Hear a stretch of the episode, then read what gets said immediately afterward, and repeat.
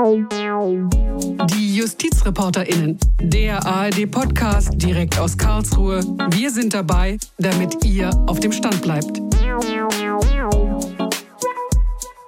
Hallo und herzlich willkommen zu einer neuen Folge Die JustizreporterInnen.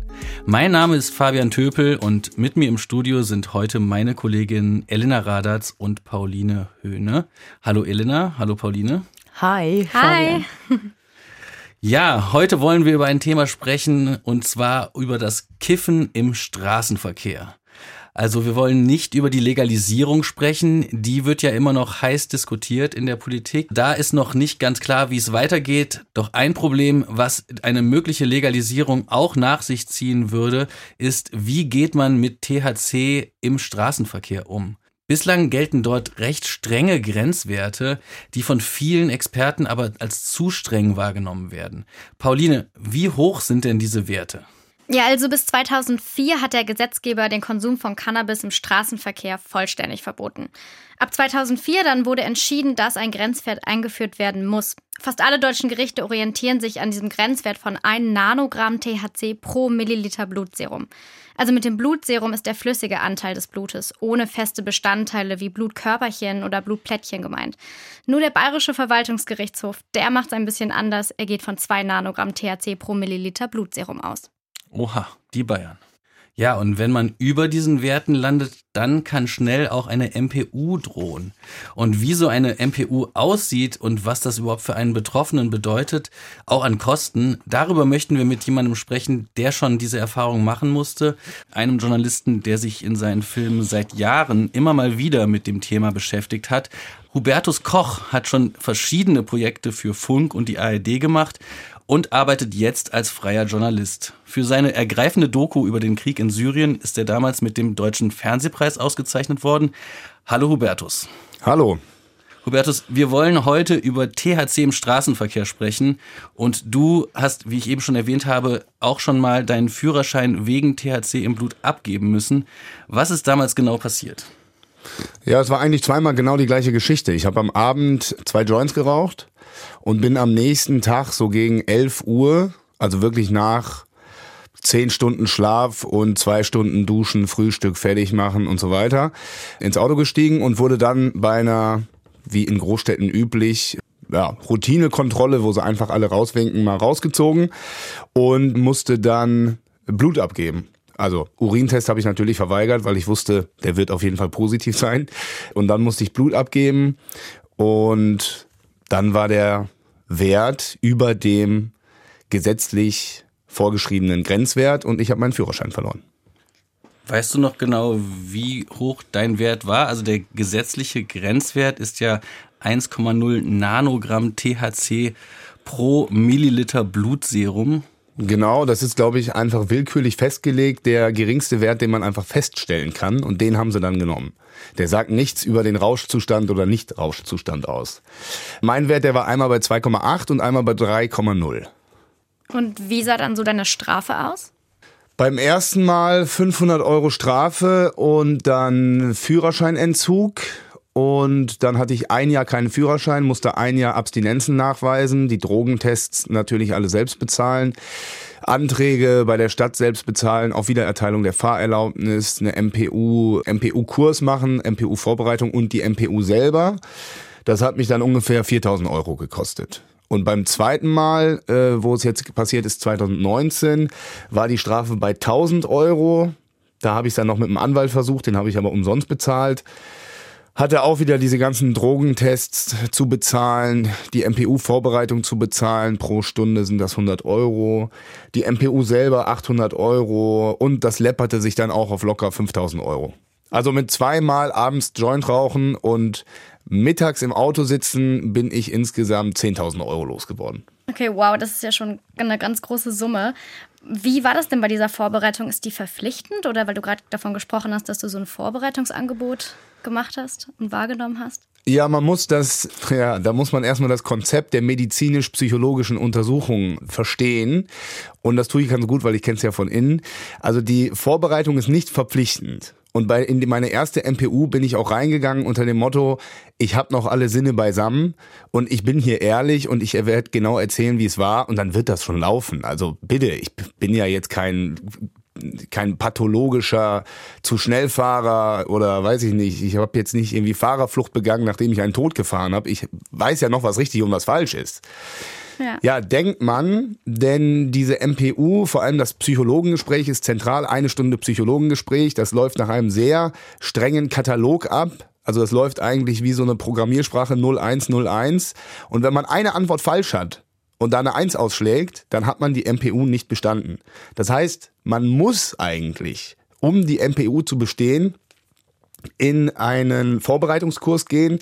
Das ist ein, das ist ein ganz fadenscheiniges System, wo sehr viele verschiedene Leute dran Geld verdienen. Eine äh, Anekdote vielleicht noch kurz aus ja. dem Ärztegespräch. Ich sitze dieser Ärztin gegenüber in der MPU und sie sagt, als sie mein, meine Konsumhistorie aufarbeiten will, ja, hallo Herr Koch, Sie wissen ja, warum Sie hier sind. Wann haben Sie denn das erste Mal in Ihrem Leben Drogen genommen? Da habe ich gesagt, ja, pff, Alkohol muss ich so getrunken haben, so mit, weiß ich nicht, 13, 14, 15. Dann guckt sie mich an mit einer Entgeisterung in ihrem Blick und rüffelt mich und sagt, also Herr Koch, Sie sind hier wegen Betäubungsmitteln. Alkohol spielt jetzt keine Rolle. und ich weiß, ey, was? Du bist doch Ärztin. Du musst doch, also, du bist doch Ärztin. Du weißt doch, dass Alkohol auch eine psychoaktive Droge ist. Oder spielt das jetzt keine Rolle? Also da wird mit zweierlei Maß gemessen, kann man sich gar nicht vorstellen. Ja, ja, ja. ja, und was für Fragen stellen die noch so? Also geht es viel eben um dann den Konsum von Rauschmitteln oder werden auch andere Fragen gestellt?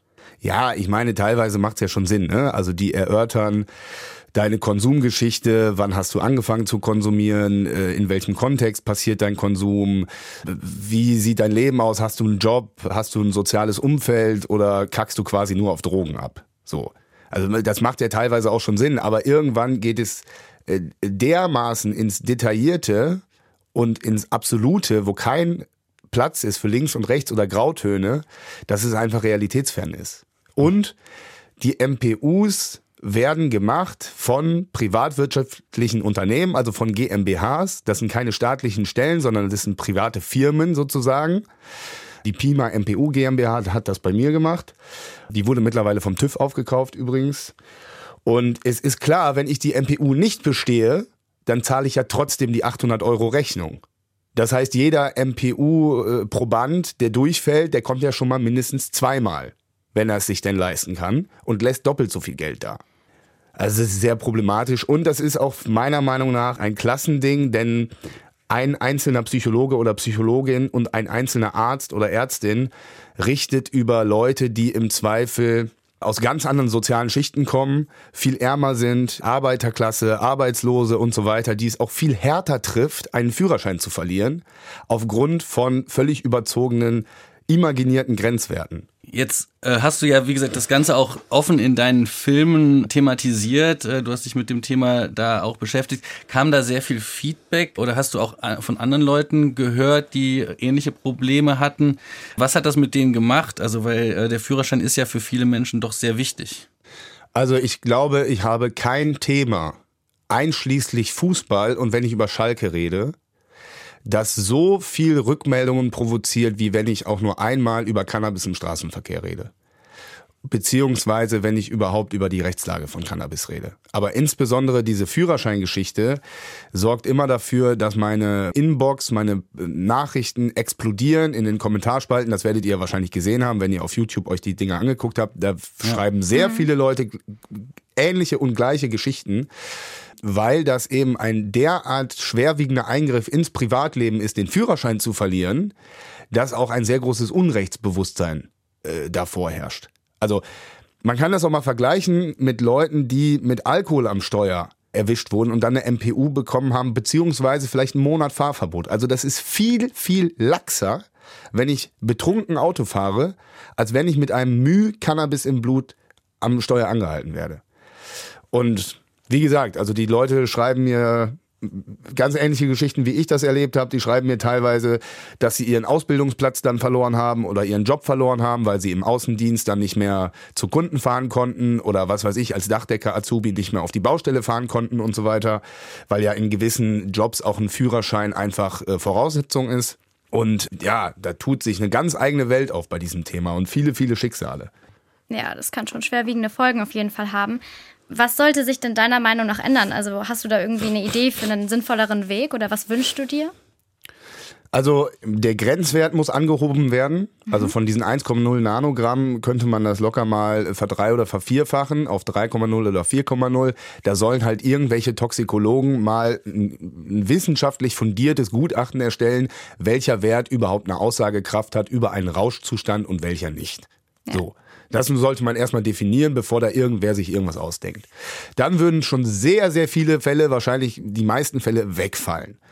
Eine MPU als solche ja, kann man sagen, ist ja jetzt erstmal nichts Schlechtes, so im Sinne von Verkehrssicherheit, dass man mal guckt, also sind manche Leute überhaupt äh, fähig, ein Auto zu fahren? Da geht's ja auch bei vielen darum, du hast so viele Punkte in Flensburg oder du hast Fahrerflucht begangen oder du hast einem auf der Ampel, hast einen angepöbelt und geschlagen, weil er dir die Vorfahrt genommen hat. Also du hast offensichtlich ein Aggressionsproblem und gehörst nicht in den Straßenverkehr. Finde ich wirklich eine gute Sache aber die Verhältnismäßigkeit muss einfach gegeben sein und es darf halt kein privatwirtschaftlicher Nutzen aus diesem Gutachten entstehen.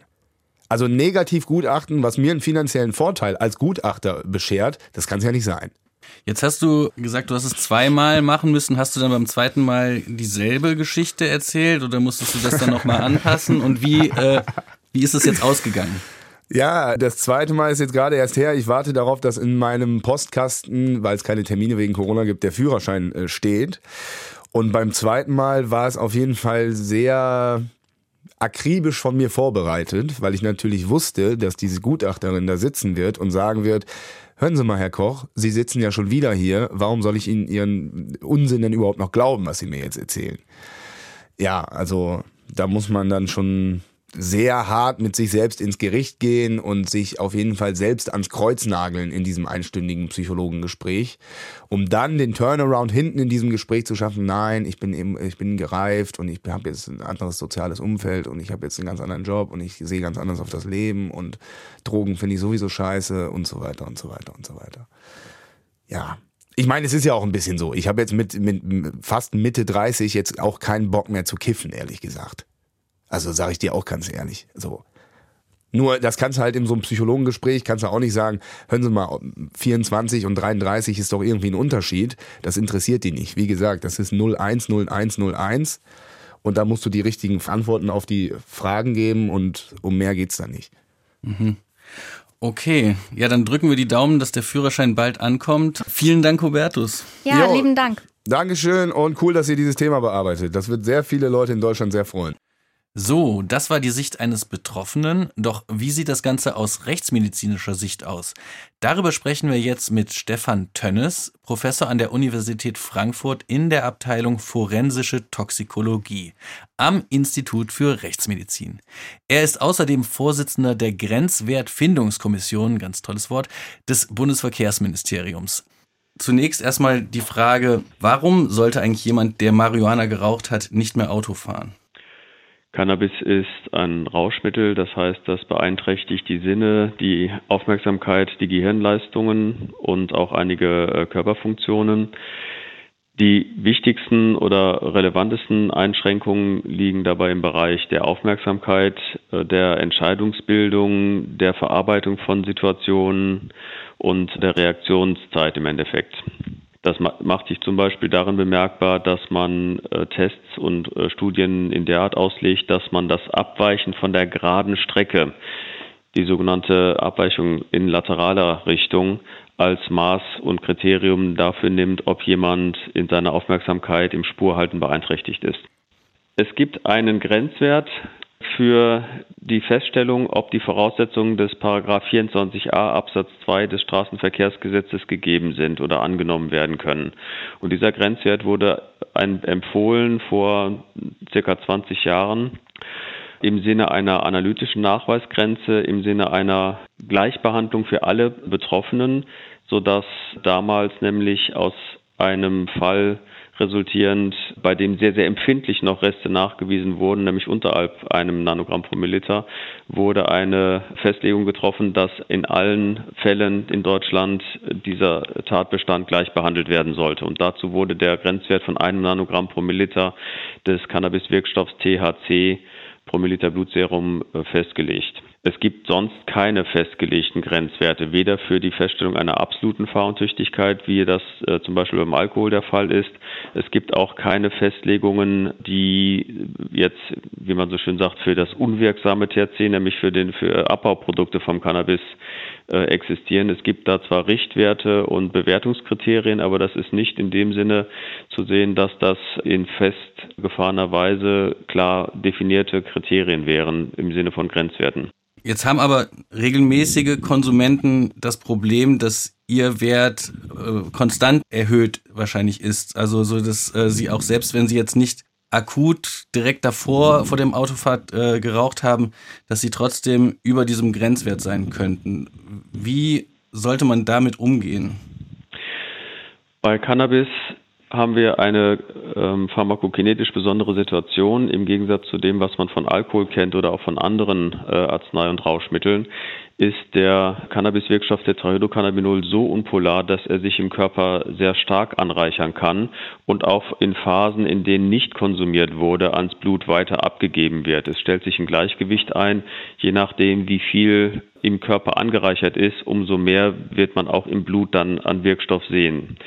Und da gibt es durchaus die eine oder andere Studie, die zeigt, dass das in deutlich erhöhten Bereichen liegen kann, auch deutlich über einem Nanogramm pro Milliliter sein kann, auch ein bis sieben Tage nach dem letzten Konsum. Das sind allerdings Studien, die diesen Effekt gezeigt haben bei Personen, die in der Regel mehrmals pro Tag konsumiert haben. Das heißt bei Leuten, die nicht nur ein bisschen häufiger konsumieren, sondern Leute, die äh, sehr, sehr häufig konsumieren. Und es ist nicht so, dass äh, Personen, die einige wenige Male pro Woche konsumieren, dass die dann auch gleich unbedingt einen stark erhöhten Wert haben. Es ist allerdings wissenschaftlich nicht weiter aufgeklärt, weil nicht weiter untersucht bisher, wie oft man konsumieren muss pro Woche oder wie häufig man konsumieren muss, bis dieser THC-Wert im Blut auch in der Abstinenzphase eben deutlich über einem Nanogramm pro Milliliter liegt. Es ist allerdings durchaus zu erwarten, dass ein wiederholterer Konsum zu einer Erhöhung des, dieses THC-Werts und zu einer längeren Nachweisbarkeit führt. Und einige äh, Wissenschaftler gehen eben auch davon aus, unter anderem ich, dass das einige Personen betrifft, die dann vom Paragraph 24a Sanktionen betroffen sind, ohne dass sie akut oder zumindest äh, vorwerfbar Cannabis konsumiert haben. Und wie sollte man Ihrer Meinung nach damit umgehen? Wie man mit diesen Konsumenten umgehen muss, ist eine rein gesellschaftliche Frage. Die Frage ist nämlich, wie viel Cannabiskonsum ist die Gesellschaft bereit zu tolerieren? Was ist etwas, was man als zulässig ansieht? Oder wo hält man zum Beispiel jemanden für nicht fahrgeeignet?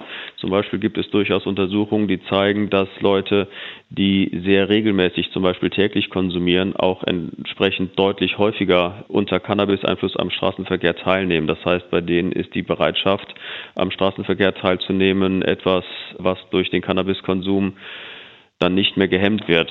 Und von daher stellen die Personen dann gerade eine Gefahr dar.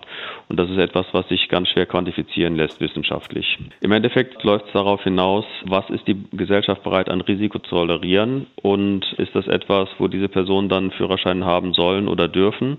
Oder wie kann man sicherstellen, ob jemand, der eben dauerhaft konsumiert oder häufiger konsumiert, dass der kein Verkehrssicherheitsrisiko darstellt? Das sind aber Dinge, die sich jetzt nicht an einem Wert alleine festmachen können, sondern eben psychologisch beeinflusst sind. Und dazu dient eben diese medizinisch-psychologische Untersuchung, um herauszubekommen, ob diejenigen Personen dann trotz ihres erheblichen Cannabiskonsums immer noch äh, sicher am Straßenverkehr teilnehmen können. Jetzt wurde ja dieses Jahr auf eine mögliche Erhöhung der Grenzwerte diskutiert. Was waren denn die Ergebnisse oder was sind denn Ihrer Meinung nach Werte, die da sinnvoll wären?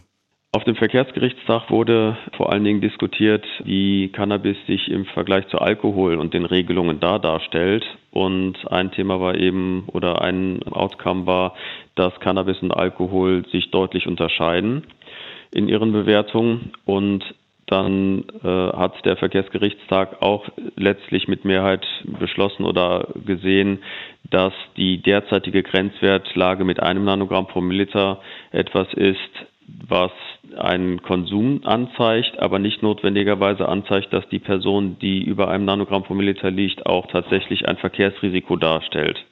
Mit einem äh, Grenzwert von einem Nanogramm pro Milliliter kann man sicherstellen, dass die Personen kein Verkehrssicherheitsrisiko darstellen, aber das ist etwas, wo eben durchaus Personen, die häufiger konsumieren, aber nicht notwendigerweise akut konsumiert haben, durchaus auch darüber liegen können. Und deswegen wurde der Gesetzgeber aufgefordert, eine Befassung mit dieser Thematik äh, durchzuführen und den Grenzwert angemessen zu erhöhen. Das ist die Schlussfolgerung des Verkehrsgerichtstags. Konkrete Werte wurden auch diskutiert unter anderem ein Wert, den ich und ein paar Kollegen uns überlegt hatten.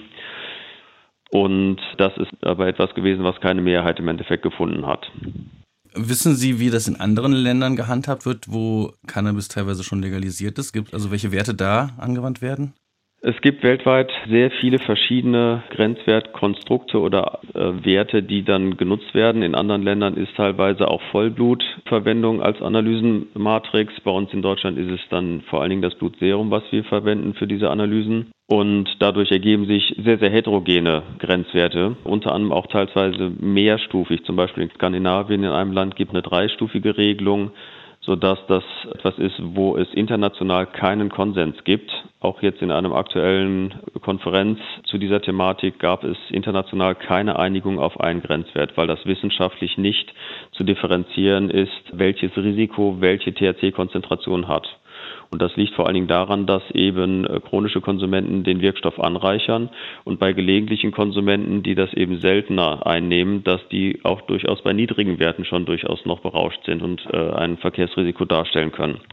Und diese interindividuellen Unterschiede und Faktoren, die lassen sich eben nicht allein durch den Wirkstoffwert im Blut alleine bestimmen und bewerten.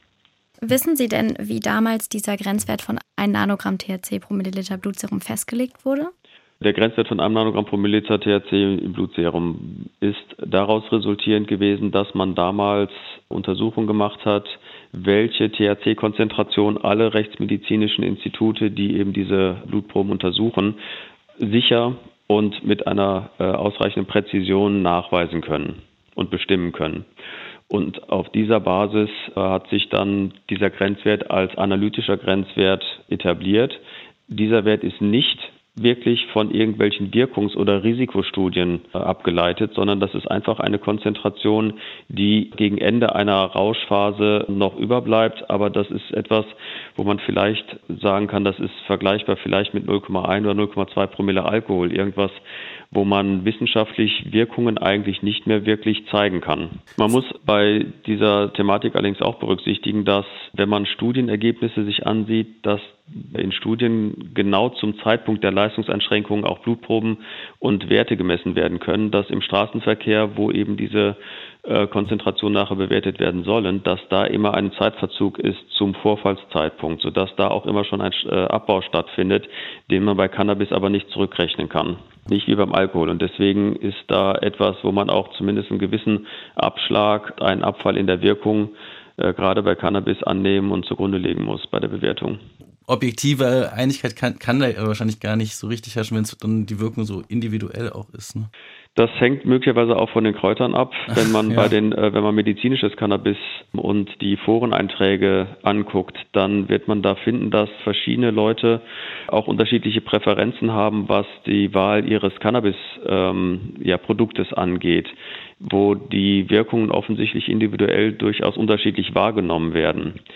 Bei Cannabis ist äh, unter anderem auch in zumindest kontrollierten Studien zu sehen, dass Personen, die Fahrsimulator oder Realfahrtstudien mitmachen, dass die ihren Berauschtheitsgrad höher einschätzen oder stärker einschätzen, als das objektiv zu sehen ist. Das heißt, die fühlen sich auch länger beeinflusst durch den Cannabiskonsum und in Studien zeigt sich auch, dass diese Personen dann etwas mehr Abstand zum Vordermann halten oder eben dann auch langsamer fahren. Also Dinge, wo man als Konsument dann offensichtlich, zumindest in diesen Studien, auf den Grad der Berauschung reagiert und seine Fahrweise entsprechend anpasst. Und das ist zum Beispiel komplett anders beim Alkohol, bei dem die enthemmte, risikoreiche Fahrweise durch die Alkoholwirkung vor allen Dingen äh, produziert wird. Und daher unterscheiden sich Alkohol und Cannabis in ihrem Einfluss auf die Fahrsicherheit sowieso. Ein wichtiger Faktor der bei der ganzen Bewertung auch nicht vergessen werden sollte, ist, dass das Risiko für den Straßenverkehr im Sinne eines Unfallrisikos oder auch Unfallverursacherrisikos bei Cannabis deutlich geringer ist als bei Alkohol. Wir liegen hier eigentlich in einem Bereich, der bei 0,5 Promille oder weniger ist bei Cannabis allgemein. Und man findet keine echte Korrelation mit höheren Konzentrationen, weil Personen Cannabis offensichtlich auch sehr viel kontrollierter einsetzen und ihren Rausch besser steuern können, als das beim Alkohol der Fall ist. Von daher gibt es äh, ganz gravierende Unterschiede, was Cannabis und Alkohol angeht, was die Verkehrssicherheit oder den Einfluss auf die Verkehrssicherheit angeht. Und da äh, könnte man sich zumindest gesellschaftspolitisch überlegen, ob man die Regelungen nicht zumindest ein bisschen annähert.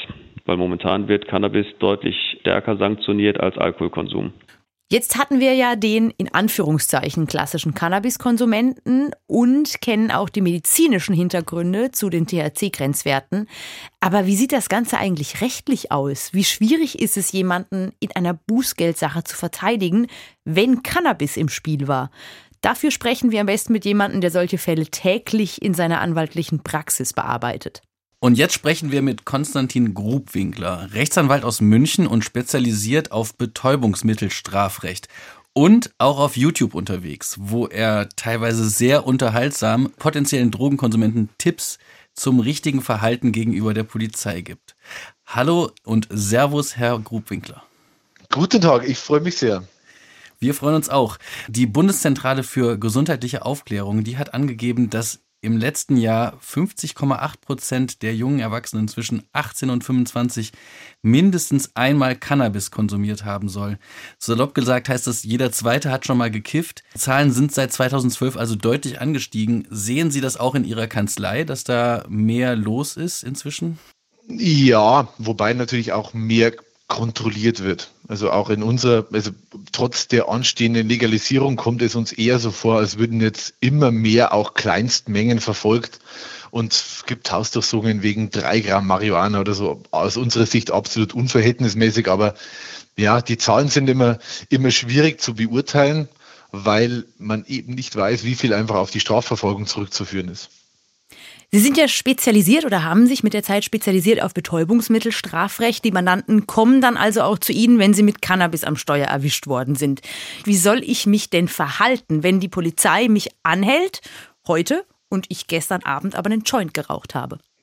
Ja, ist schwierig. Es ist, es ist sehr, sehr schwierig. Weil im Endeffekt, es ist weniger eine juristische Frage mittlerweile, sondern eher, eher eine zwischenmenschliche Frage weil seit 2017 kann die Polizei beim Verdacht eines Verkehrsdelikts mit Alkohol oder Drogen selbst die Blutentnahme anordnen. Früher brauchten die grundsätzlich einen richterlichen Beschluss. Und mittlerweile können, kann es die Polizei vor Ort selbst anordnen. Das heißt, auf Deutsch salopp gesagt, wenn die einen Grund finden wollen, werden die einen finden. Das heißt, ich muss irgendwie in der Situation die Polizei davon überzeugen, dass ich nicht konsumiert habe. Und das ist dann tatsächlich eine ja, menschliche Frage und weniger eine juristische. Und Problem ist dann natürlich, wenn ich sage, ja, ich habe schon mal Joint geraucht, aber ist schon ein paar Tage her, das ist ein Anfangsverdacht. Mm. Dann müssen die fast eine Blutprobe anordnen. Wenn ich jetzt aber gar nichts sage, was ja häufig Strafverteidiger sagen, am besten nicht sagen, wie reagiert die Polizei dann da? Ja, das ist natürlich dann schwierig, weil im Endeffekt wir sagen, in, es gilt die Regel, immer die Aussage verweigern. Immer sagen, ich möchte mich zur Sache nicht äußern. Außer in der Verkehrskontrolle. In der Verkehrskontrolle kann es kontraproduktiv sein, weil wenn mhm. mich der nette Wachtmeister fragt, haben Sie schon mal gekifft und ich sage, dazu möchte ich keine Aussage machen, wird natürlich dann schwierig, weil dann werden die natürlich so lange suchen, bis die einen Grund gefunden haben. Mhm. Oft zumindest. Wenn es jetzt also so passiert ist, ich habe mich jetzt verplappert, in Anführungszeichen, ich habe gesagt, okay, ich habe gestern halt gekifft, ich werde da mitgenommen und man findet da tatsächlich THC bei mir im Blut. Der Mandant kommt im Anschluss zu Ihnen. Wie gehen Sie solche Fälle an? Was ist so ein wichtiger Schritt für eine gute Verteidigung? Ja, der wichtigste Typ ist eigentlich sofort Abstinenznachweise, weil es ist so, auch wenn nur kleinere Spuren von THC, von aktivem Wirkstoff im Blut nachgewiesen werden, dann werde ich Probleme mit dem Führerschein bekommen und im Endeffekt kommt MPU auf mich zu und ich muss quasi mindestens sechs Monate Abstinenz nachweisen, um äh, den Führerschein wieder zu bekommen. Und wenn ich sofort starte, dann spare ich mir die Zeit, weil ich habe ja den Führerschein noch. Jetzt, wenn man mit diesem Grenzwert von jetzt diesem 1 Nanogramm THC pro Milliliter Blutserum beim Autofahren erwischt wird, kann das natürlich ganz schön teuer auch werden. Es gibt Bußgelder zwischen 500 und 1500 Euro, Punkte in Flensburg, Fahrverbote und im Regelfall wird auch eine MPU, also besser bekannt als Idiotentest, angeordnet. Halten Sie denn so hohe Strafen für gerechtfertigt? Ja und nein. Also die, die Höhe der Strafen ist ist in Anführungszeichen normal, die ist beim Alkohol dieselbe und das kann man ja auch irgendwo argumentieren mit der abschreckenden Wirkung. Es ist mhm. nur der Grenzwert zu niedrig. Mhm. Ja, und das ist ein bisschen das Bizarre, weil insbesondere jetzt jemand, der tatsächlich regelmäßig konsumiert, unterstellen wir mal, jemand konsumiert täglich ein Gramm Dauerkonsument. Wenn der Auto fährt mit fünf Nanogramm pro Milliliter, mhm. sagen wir mal fünf, das wird keiner merken. Der wird keine Ausfallerscheinungen haben, der wird keine verringerte Reaktionsfähigkeit haben, überhaupt kein Problem. Und auch jetzt ein Gelegenheitskonsument, wenn der mit einem Nanogramm pro Milliliter unterwegs ist, das ist sehr wenig. Also man geht jetzt davon aus, um jetzt, es ist wissenschaftlich sehr schwierig, aber um vergleichbar zu sein mit 0,5 Promille, müsste man irgendwo zwischen, das ist umstritten, 2 Nanogramm und ja, so 16 bis 18 Nanogramm liegen, um auf 0,5 mhm. zu sein. Das ist ja eine große Marge. Ja, gab es jetzt gerade erst die, die Expertenanhörung im, im Bundestag und Verkehrsgerichtstag und gehen die Meinungen leider stark auseinander. Jetzt ist ja bei so einem nachgewiesenen Cannabiskonsum der Führerschein eigentlich regelmäßig in Gefahr. Die Führerscheinstellen, die haben da ja einen relativ weiten Ermessensspielraum, selbst bei niedrigsten THC-Werten. Wie oft kommt es denn jetzt in der Praxis vor, dass Ihre Mandanten, selbst wenn wir jetzt davon ausgehen, die sind noch nicht mal Gelegenheitskiffer, sondern einen Joint geraucht haben, sich sonst nie was zu Schulden kommen haben lassen und dann Autofahren, erwischt werden, den Führerschein weghaben? Wie oft kommt das vor? Sehr häufig, sehr häufig. Oh. Ja, also es, weil eben die Nachweisgrenze so niedrig ist. Weil im Endeffekt ein Joint, sagen wir mal 21 Uhr, ein Joint, wenn ich dann um 7 Uhr morgens am darauffolgenden Tag zur Arbeit fahre, kann ich drüber liegen. Und da ist eben das Problem. Weil die, eine Person, die ist dann hundertprozentig nüchtern. Da gibt es keine verminderte Reaktion und keine Fahrauffälligkeiten, keine Auffallerscheinungen, aber der Führerschein ist weg. Also wie gesagt, die 500 Euro Bußgeld, zwei Punkte und ein Monat Fahrverbot kann jeder verschmerzen. Mhm. Aber dann quasi Entziehung der Fahrerlaubnis mit MPU und allem drum und dran, das, das kostet die Existenz bei vielen. Jetzt, wenn jemand im Außendienst unterwegs ist oder selbstständiger Handwerker, das ruiniert. Ja, definitiv. Und wie gehen Sie dann vor gegen so einen Bescheid oder ja, wenn jemand zu Ihnen kommt? Ja, die sofort zu, zu Abstinenznachweisen schicken, mhm. weil im Endeffekt die Fahrerlaubnisbehörde kommt ja erst, wenn das, die restlichen Verfahren vorbei sind, in der Regel. Dann tritt erst die Fahrerlaubnisbehörde in Erscheinung. Das heißt, wenn man sofort beginnt mit Abstinenznachweisen und macht äh, Urinkontrollen, dann kann man schon quasi seine sechs Monate ansammeln, hat aber den Führerschein noch. Und wenn dann irgendwann die Führerscheinstelle an einen herantritt, dann äh, kann man denen quasi, wenn man Glück hat, den sechs oder vielleicht auch zwölf Monate schon vorlegen und kann dann damit quasi die Zeit fast auf null reduzieren, wo mhm. man auf den Führerschein verzichten muss. Jetzt hatten wir gerade schon den Vergleich zum Alkohol gemacht. Da gibt es ja diese festen Grenzwerte mit 0,5 oder 0,3, wenn man einen Unfall baut. Wie ist es denn aber auch beim Fahrradfahren? Da gibt es ja auch nochmal einen eigenen Wert äh, bei Alkohol. Gelten da auch mildere Regeln oder ist es da genauso hart wie beim Autofahren? In der Praxis ist es überhaupt kein Problem, weil im Endeffekt die, die Ordnungswidrigkeit, also die Untergrenze mit den 0,5 Promille, wo es quasi jetzt beim Autofahren schon eine Ordnungswidrigkeit wäre, die gibt es beim Fahrrad nicht, da gibt es keine Ordnungswidrigkeit. Das heißt, diese 1,0 Nanogramm pro Milliliter Grenze, die existiert dann faktisch auch beim Fahrrad nicht. Also im Endeffekt, wenn ich jetzt irgendwie mit, mit 15 Nanogramm pro Milliliter dann einen schweren Unfall verursache, dann gäbe es natürlich Probleme. Aber so einfach nur, jetzt salopp gesagt, mit äh, irgendwie bekifft Fahrrad fahren, wäre jetzt für sich genommen nicht strafbar. Und auch keine Ordnungswidrigkeit. Jetzt wurde ja dieses Jahr beim Verkehrsgerichtstag ja darüber diskutiert, ob diese Grenzwerte überhaupt noch sinnvoll sind, wenn man jetzt gerade wirklich auf dem Weg Richtung Legalisierung ist. Was würden Sie sich denn da wünschen? Haben Sie da praktische Vorschläge, wie die Politik da agieren sollte? Das Hauptproblem ist der Führerschein. Also bei den 1,0 Nanogramm, das wäre jetzt ein Grenzwert, mit dem ich mit eineinhalb zugedrückten Augen noch leben könnte. Also es war fast Konsens, den auf 2,0 zumindest zu erhöhen. Das wäre auch meine Ansicht. Entweder 2,0 oder 4,0 oder 5,0, irgend sowas in dem Bereich wäre wahrscheinlich realistisch. Und, aber das Hauptproblem ist, ist der Führerschein. Also das ist, das ist die, die Hauptungerechtigkeit, weil es das Führerscheinrecht, es geht darum, quasi die Sicherheit des Straßenverkehrs zu schützen. Und der Staat kann mir nicht unterstellen, dass ich nicht Auto fahren kann oder nicht Auto fahren soll oder Konsum von Autofahren nicht trennen kann, nur ähm, weil jemand regelmäßig konsumiert. Weil im Endeffekt, wenn jetzt jemand einen Führerschein hat und ist zehn Jahre nicht Auto gefahren, kifft aber täglich, dann wäre der Führerschein weg, wenn es die Führerscheinstelle erfährt. Ohne ein Auto zu besitzen oder jemals irgendwie in den letzten zehn Jahren Auto gefahren zu sein, kann der Führerschein weg sein. Und das ist eine extreme Ungerechtigkeit weil der Staat quasi einfach unterstellt, durch den regelmäßigen Konsum ist man nicht geeignet, Auto zu fahren. Und das ist, ist rechtswidrig, meines Erachtens. Jetzt hat man auch manchmal das Gefühl gehabt, dass, dass die äh, Strafverfolgungsbehörden quasi diesen Weg über den Führerschein wählen, um Konsumenten oder ja, Dealer vielleicht auch dann nochmal wirklich auch bestrafen zu können, weil es dann übers Strafrecht selbst vielleicht gar nicht mehr so einfach möglich war.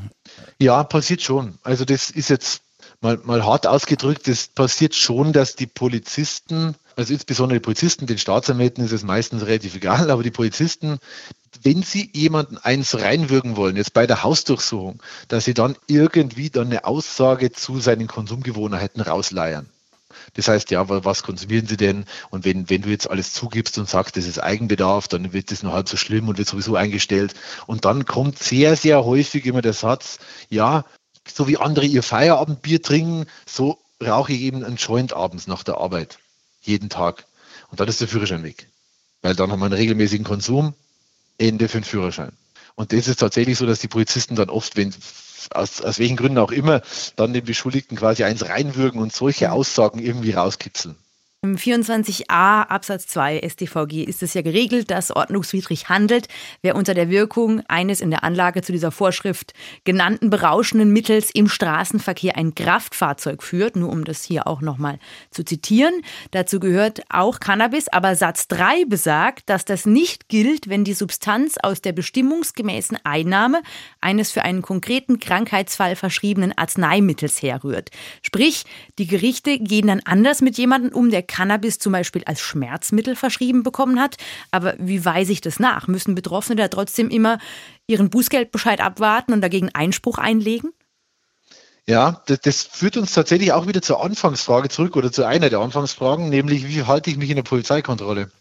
Mhm. Weil im Endeffekt, das ist auch bei den Gerichten häufig der Fall, dass wenn ich sage, ja, ich bin Cannabis-Patient in der Verkehrskontrolle, wenn die fragen ja schon mal gekifft, dann sage ich, ja, okay, ja, heute Vormittag, ich bin Patient dann ist das ein Anfangsverdacht und dann werden mhm. die definitiv eine Blutprobe anordnen. Also wenn ich Pech habe, viele sind auch dann so human und lassen sich das Rezept zeigen und das war's. Aber viele sehen dann auch einen Anfangsverdacht. Und dann wird das Rezept beschlagen haben, dann wird das Medikament beschlagen haben und es gibt eine Blutprobe. Ja, das wäre jetzt nämlich auch meine Frage gewesen, ob es was bringt, dann das Rezept regelmäßig dabei zu haben, wenn ich Auto fahre. Aber wie Sie sagen, bringt ja nicht mal das dann was. Ja, eben. Also das ist wieder so eine Einzelfallentscheidung, mhm. wenn ich in der Kontrolle bin. Weil gebe ich es zu, zeige das Rezept her und spekuliere darauf, dass das die Polizisten dann damit gut sein lassen. Oder sage ich nein, habe mit Betäubungsmitteln, mit Drogen nichts zu tun. Also ich würde tatsächlich, glaube ich, privat, wenn, wenn ich in der Situation wäre, würde ich wahrscheinlich eher Variante 2 wählen und sagen, ich habe mit Betäubungsmitteln nichts zu tun. Weil im Endeffekt habe ich auch nicht. Oder ich habe mit Drogen nichts zu tun, weil es dann mhm. in dem Fall ja keine Droge, sondern ein Medikament. Mhm. Also da, da wird es dann, wird's dann eng. Aber die haben Riesenprobleme. Also die Cannabis-Patienten haben Riesenprobleme mit, mit Führerschein, weil immer pauschal unterstellt wird, ja, man kann nicht fahren. Dürfen die denn bekifft Auto fahren, theoretisch? Oder ähm, ist das dann auch nochmal ein Unterschied, ob sie äh, vor der Fahrt geraucht haben oder äh, zwei Tage oder einen Tag vorher?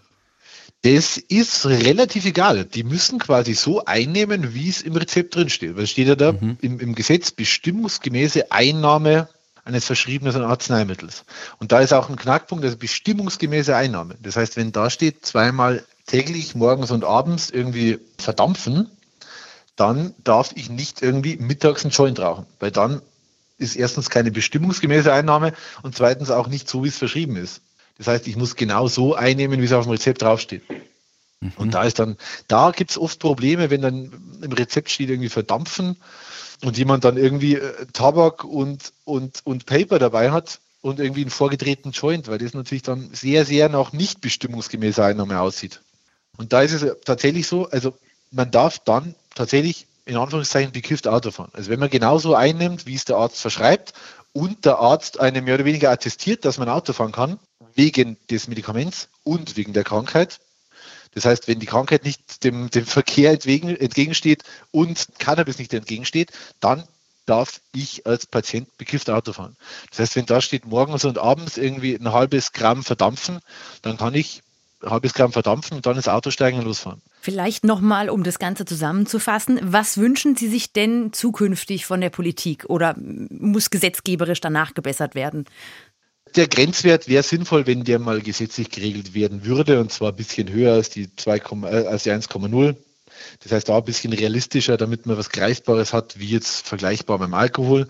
Und dass der regelmäßige Konsum nicht mehr dazu führt, dass, dass die Fahrerlaubnis entzogen wird. Ja. In der Fahrerlaubnisverordnung. Ja, also diese Unzuverlässigkeit, die sich daraus ergibt, quasi, oder? Genau, also das fehlende Trennungsvermögen, sagt man quasi. Also wenn jemand regelmäßig konsumiert, mhm. kann er nicht trennen zwischen Konsum und Straßenverkehr. Vielen Dank. Vielen Dank fürs Gespräch. Hat mir sehr großen Spaß gemacht. So, jetzt haben wir uns das Thema also von vielen verschiedenen Seiten angeschaut. Und jetzt will ich einfach mal von euch wissen, was meint ihr jetzt eigentlich dazu? Ja, ich muss sagen, ich halte das ja wirklich für durchaus schwierig, dieses Cannabis im Straßenverkehr-Thema. Ich finde es wirklich wichtig und richtig, dass jemand, der gerade eben Drogen konsumiert hat, bestraft wird, wenn er sich dann direkt ins Auto setzt und andere ich sage jetzt mal zumindest potenziell gefährdet. Aber für mich zählt eben Alkohol auch als Droge. Und ich sehe da vor allem eine völlig ungerechtfertigte Ungleichbehandlung zwischen Cannabis und Alkohol. Es kann nämlich, finde ich, nicht sein, dass man prinzipiell erst ab 0,5 Promille Alkohol im Blut drankommt und bei einem Cannabiskonsumenten aber schon beim Nachweis eines so geringen Wertes THC im Blut der Führerschein in Gefahr ist, obwohl man zum Beispiel gar nicht direkt nach dem Kiffen gefahren ist. Da müsste, finde ich zumindest, dringend vom Gesetzgeber angepasst bzw. nachgebessert werden. Ja, also problematisch ist ja derzeit, dass der gesetzlich vorgeschriebene Grenzwert nicht zwingend etwas über die Fahrtüchtigkeit aussagt. Wir haben ja schon gehört, es handelt sich da viel mehr um einen analytischen Wert. Es kann ja nachgewiesen werden, dass Cannabis konsumiert wurde. Aber eben nicht, ob der Fahrende noch unter dem Einfluss von THC stand und deshalb vielleicht auch seine Fähigkeiten dem Straßenverkehr zu folgen beeinträchtigt waren. Darauf kommt sie aber eigentlich an, vor allem dann, wenn der Konsum von Cannabis legalisiert werden sollte. Die Bestimmung von so einem Grenzwert, der eine genaue Aussage über die Fahrtüchtigkeit dann macht, das steht noch vor einigen Schwierigkeiten. Cannabis wirkt ja auf jeden Menschen unterschiedlich. Und es fällt die Wirkungsdauer und die Nachweisbarkeit auseinander. Also es wirkt ja binnen Stunden, aber so ein Nachweis kann ja unter Umständen auch noch mehrere Tage nach dem Konsum möglich sein. Ich glaube, es wird dann nicht so einfach, einen exakten Grenzwert festzulegen.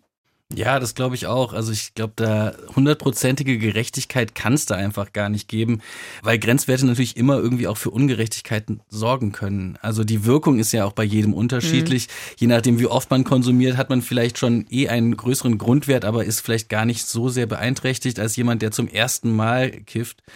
Also das ist alles sehr, sehr schwierig. Was ich insgesamt ein bisschen schwierig finde, ist dieses Menschenbild, was da hinter diesen Vorschriften noch mitschwingt, dass jemand, der kifft, dass dem halt nicht vertraut werden kann, überhaupt verantwortungsvoll Auto zu fahren und das zu unterscheiden. Also diese, mhm. diese Unterscheidung zwischen in dem konkreten Moment bekifft zu sein oder allgemein regelmäßig äh, Cannabis zu konsumieren, das ist einfach, finde ich, ein größeres Problem. Und wenn wir sehen, was das für Auswirkungen hat, also dass ein Führerschein natürlich eine enorme Wichtigkeit für junge Menschen hat und einfach auch beruflich total wichtig ist und was dann halt für Kosten auf die Einzelnen zukommen, Da kann ich mir vorstellen, dass das manchmal auch eher dazu führt, dass Leute noch mehr sich in den Drogensumpf verabschieden und dann auch gar nicht mehr die Möglichkeit haben, äh, vielleicht da rauszukommen. Mhm. Also da ist die Frage, ob die Strafe dann wirklich so sinnvoll ist. Ja, wir sind auf jeden Fall gespannt, was sich da tut. Also es gab jetzt den Vorschlag und jetzt müssen wir mal schauen, wie die Politik reagiert. Wenn jetzt die Legalisierung kommt, dann wird da sicherlich auch was passieren müssen. Ich danke euch auf jeden Fall für das spannende Thema. Danke an Elena und Pauline. Sehr gern. Gern. und auch danke an unsere Gäste Hubertus Koch, Stefan Tönnes und Konstantin Grubwinkler. Und jetzt ganz zum Schluss, Pauline, hast du vielleicht noch einen Podcast-Tipp für uns? Ja, ich hätte noch einen Podcast-Tipp für euch. Und zwar empfehle ich euch heute den Podcast Hochwasserschutz an A und Erft. Nach der Flut ist vor der Flut. Ich komme ja aus dem Rheinland und da hat uns die Flut letztes Jahr leider schwer getroffen. Es ist jetzt über ein Jahr her, aber die Auswirkungen sind immer noch zu spüren. Wie es an der A und der Erft heute aussieht und wie man sich für die Zukunft vor Hochwasser schützen kann, darum geht es in der Folge und die findet ihr in der ARD Audiothek. Und apropos ARD Audiothek, wenn euch dieser Podcast gefallen hat, dann schickt ihn doch gerne im Freundeskreis rum. Das hilft uns immer sehr. Und schreibt uns auch gerne, wenn ihr Feedback habt. Das kann gerne Kritik, aber kann auch gerne Lob sein an justizreporterinnen.swr.de. Wir bekommen da auch immer sehr tolle Themenvorschläge und versuchen auch möglichst viele davon umzusetzen. Und das war es dann auch für diese Woche. Wir hören uns nächste Woche wieder und sagen Tschüss und bis dann.